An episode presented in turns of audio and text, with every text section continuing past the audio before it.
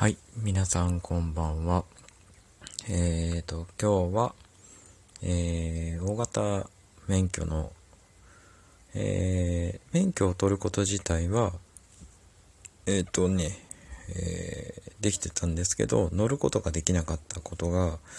えー、今後乗れるようになりますよっていうニュースを見かけたので、そこについてまたちょっと10分ぐらい喋っていこうかなと思います。はい。えーと、何の話かというと、トラックとかそういう 運送系に使うような大型トラックが、の、えー、乗れる形の年齢引き下げというとこなんですけど、まあ、これの、えー、目的みたいなところとか、まあ、嬉しい人はかなりいると思うんですよね。で、まあ、目的みたいなのが隠れて見え隠れするところで言うと、えー、多分人手不足の解消で、若い子たちに、えっ、ー、と、えー、乗ってもらいたいという思いが多分見え隠れはするんですが、そもそものお話で言うと、今人手不足になっている理由というのは、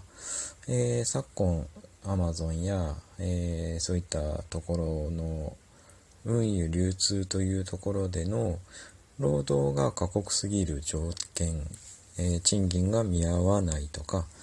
えー、最近で言うと本当にガソリン代が給付すると締め付けがきつくなったりとか、えー、あとまあ本当にブラックな体質。で 結構大型トラックを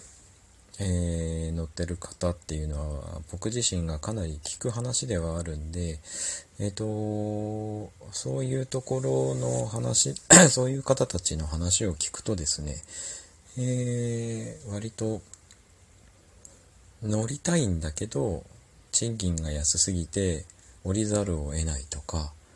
えー、あとね、不祥事だよね。あの、事故った時の保険だったりとか、えー、まあそういったところなんだけど、どうしてもね、夜夜間一日中乗りっぱなしにならざるを得ないとかそういうことがやっぱりどうしても起きるというところで昔ほどお金が稼げなくなって辞めていってしまっている人がかなり多い状態になってるんですよね。で、えー、そこに行って、あのー、皆さんが辞めていってしまってる状態での人不足というところで、賃金とか、まあ、労働環境とか、そういったところを、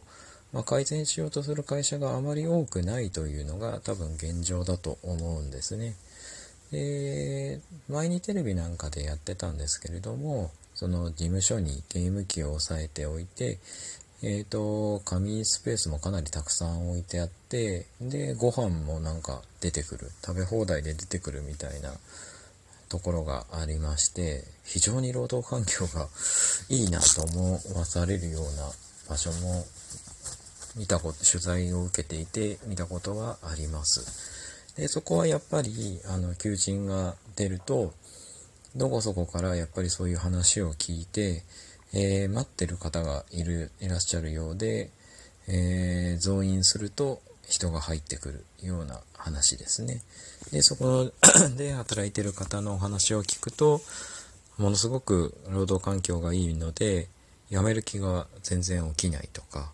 まあそういった形になってくるんじゃないかなと思います。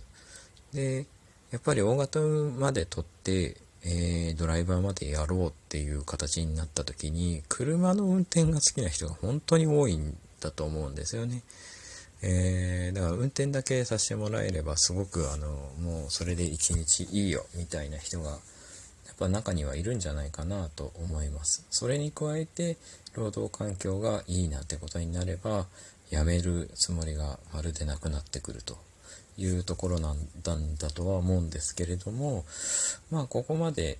喋、えー、っておいてあれなんですけど、今回のその、なんだろう、19歳とかでダメな そこじゃないよ的な話になると、結局その、なんだろうな、地方に行った時に運輸系のお仕事をすると、かなりきついんですよね。体力的にもきついし、夜も一日中走ってなきゃいけないとか。で、特に社会人経験がなくて、あの、本当なんだろうな、運転もそもそも19歳ぐらいだと1年も経ってない状態で、普通車もさほど運転してない状況で、それをやってしまうと、果たしてそれはいいことなのかどうかっていうところが非常に問題だと思います。はい。えー、そこでやっぱり事故が増えるよっていう意見ももちろん出るとは思うんですけど、まあ結果的な話で言うと労働環境が伴ってなければ若いからといってそこであのなんだろうすりつぶすような使い方っていうのはしちゃいけないとは思うんですよね。で結局やめられちゃうとかそういう環境になってくるとまあ何のための引き下げだったのかっていう話にもなりかねないただまああの大型自体も大型2種とかがあるんで、えー、バスの運転手だったりとかそういったところに18歳の子たちが、えー、なるべく早く乗れるようになってくるのかなとか、まあそういったところに関して言うと、今後、いろんな話を見据えてくると、まあ、あながち悪い施策ではないのかなとは思うんですけど、まあ、何にしても労働環境を戻さないことには多分に えー、この引き下げの効果も効果が出てこないんじゃないかなと思わざるを得ないですね。